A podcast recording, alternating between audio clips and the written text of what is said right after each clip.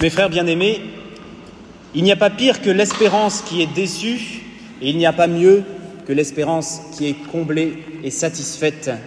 Au moment où Saint Jean écrivait son Apocalypse, cela faisait plus de 400 ans qu'on avait perdu l'arche d'alliance, l'arche de l'ancienne alliance. Et voilà que Saint Jean nous dit qu'il a vu le ciel s'ouvrir et l'arche de l'alliance apparaître dans le sanctuaire. Alors là, on est content, si l'on est un juif de l'époque de la rédaction de l'Apocalypse, un juif du premier siècle, on est content. Mais enfin, tu as retrouvé l'arche d'alliance, mais dis-nous en plus. Dis-nous en plus sur cette arche d'alliance. Et curieusement, bah, Saint Jean semble changer de sujet. Il parle tout de suite d'un grand signe qui apparut dans le ciel, une femme ayant le soleil pour manteau, la lune sous les pieds. On aurait aimé en savoir un peu plus sur cette arche d'alliance quand même. Qu'est-ce que cela veut dire? Franchement, juste il nous dit, il nous dit juste qu'il a, retrouvé l'arche d'alliance, on est plein d'espérance et il nous casse dans notre élan. Ou alors, il n'a pas vu l'arche de l'ancienne alliance, mais il a vu l'arche de la nouvelle alliance. Vous savez, l'arche de l'ancienne alliance, elle contenait la parole de Dieu inscrite sur les tables de pierre, les tables de la loi, et l'arche de la nouvelle alliance, elle contient la parole de Dieu, non pas inscrite sur des tables de pierre, mais la parole de Dieu fait homme, fait chair, le Verbe fait chair. Et cette arche d'alliance, cette arche de la nouvelle alliance, c'est la Vierge Marie. C'est celle que nous fêtons aujourd'hui, celle qui a mérité de porter le Fils de Dieu, son propre Fils, et qui mérite aujourd'hui de bénéficier en premier de la gloire de la résurrection après lui.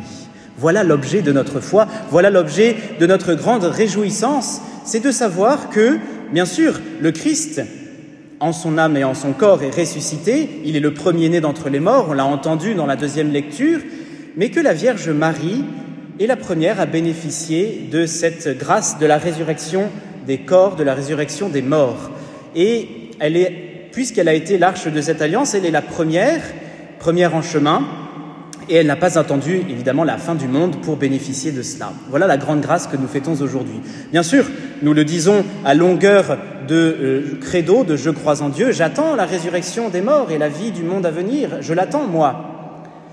Et si la Vierge Marie peut dire avec nous, eh bien j'attends la résurrection des morts, elle ne peut pas le dire pour elle, elle ne le dit que pour nous. Et ça la rend encore plus mère pour nous. Ça la rend encore plus attentive aux besoins de ses enfants, aux désirs de ses enfants, à l'espérance de ses enfants. Parce que ce qui est objet d'espérance pour nous, la résurrection, on l'attend, on la désire, on la souhaite. Eh bien, Marie en a déjà bénéficié et elle peut nous dire Courage, mon enfant, moi, par la foi, j'ai traversé cette vie que tu traverses. Par la foi, j'ai traversé cette vie avec les grandes joies qu'elle peut contenir, mais aussi les grandes épreuves. Par la foi, j'ai mérité de recevoir la résurrection avant tout le monde et pour pouvoir vous montrer que c'est possible non seulement au Fils de Dieu, mais aussi à tous les êtres humains, à tous ceux qui sont appelés enfants de Dieu et que Dieu m'a donné pour enfants. Voilà la grande grâce qui est la nôtre aujourd'hui, voilà l'espérance qui est comblée dans notre cœur. Si toutefois nous avons des espérances qui dépassent un peu ce monde et qui dépassent un petit peu les quelques joies que ce monde peut nous réserver.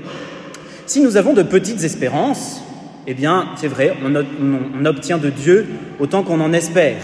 Donc si nous avons l'espérance d'une vie pas trop inconfortable, d'une vie, allez, sans trop d'épreuves, si nous n'avons que cette espérance-là, bon, eh bien, peut-être que notre cœur sera satisfait dans ces espérances, mais dans le fond, il sait très bien qu'il aura manqué quelque chose.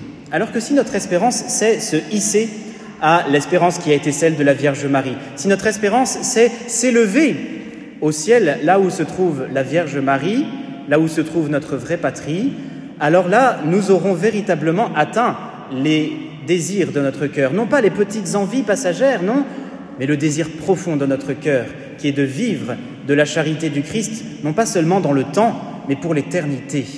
Et voilà pourquoi il faut chanter aujourd'hui, bien que nous irons la voir un jour, ce chant qui euh, ravissait le cœur de Saint Maximilien Kolb, j'irai la voir un jour. Bien sûr, ça peut paraître un vieux cantique un peu naïf, mais il y a une grande profondeur là-dedans. C'est que notre désir, il dépasse les simples joies de la terre et il va s'élever auprès de Marie à désirer le ciel. Heureuse celle qui a cru, elle a bénéficié la première de la résurrection. Heureuse celle qui a espéré, heureuse tout simplement celle qui a cru dans la charité du Christ. Elle a su reconnaître cette charité-là qui était dans le cœur de son Fils. Elle a su reconnaître la charité du Christ qui, bien sûr, ne fait pas beaucoup de bruit, mais qui est l'objet principal de notre cœur. Elle a su reconnaître cela et elle nous montre l'exemple. Si nous savons croire comme elle, nous serons heureux. Heureux sommes-nous qui croyons. Si nous savons espérer ce qu'elle a espéré, si nous savons espérer grandement, infiniment, nous serons comblés. Et peut-être bien au-delà, et sans doute bien au-delà de nos espérances, si nous savons reconnaître la charité du Christ, alors nous en vivrons pour nous-mêmes et pour tous ceux qui nous entourent. Voilà la grande espérance de notre foi aujourd'hui. Cette espérance, elle est bien sûr pour nous-mêmes, mais il ne faudrait pas la vivre de façon égoïste, croire que l'amour de Dieu n'est réservé qu'à une petite élite, qu'à euh, nous-mêmes, et puis se servir d'ailleurs de cet amour dont nous sommes aimés pour aller mépriser les autres. Bah, si nous faisons cela, nous sommes les plus malheureux des chrétiens. Cette espérance, elle est faite pour être communiquée. Cette espérance, cette espérance et cette charité du Christ, elles sont faites pour être partagées.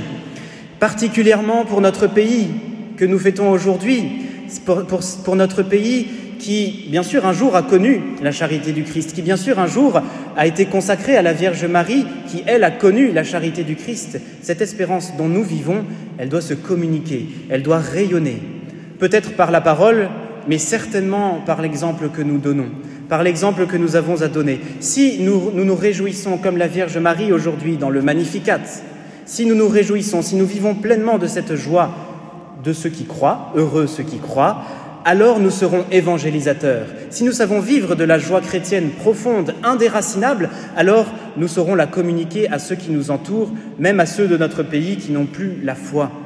Cette joie, elle est communicative et personne ne peut nous l'enlever. Heureux sommes-nous, nous qui croyons, heureux sommes-nous, nous qui sommes enfants de Marie, heureux sommes-nous si nous savons, comme Marie, reconnaître la charité du Christ et y croire de tout, notre cœur.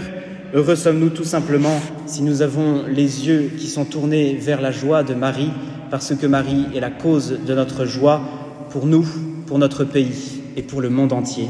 Amen.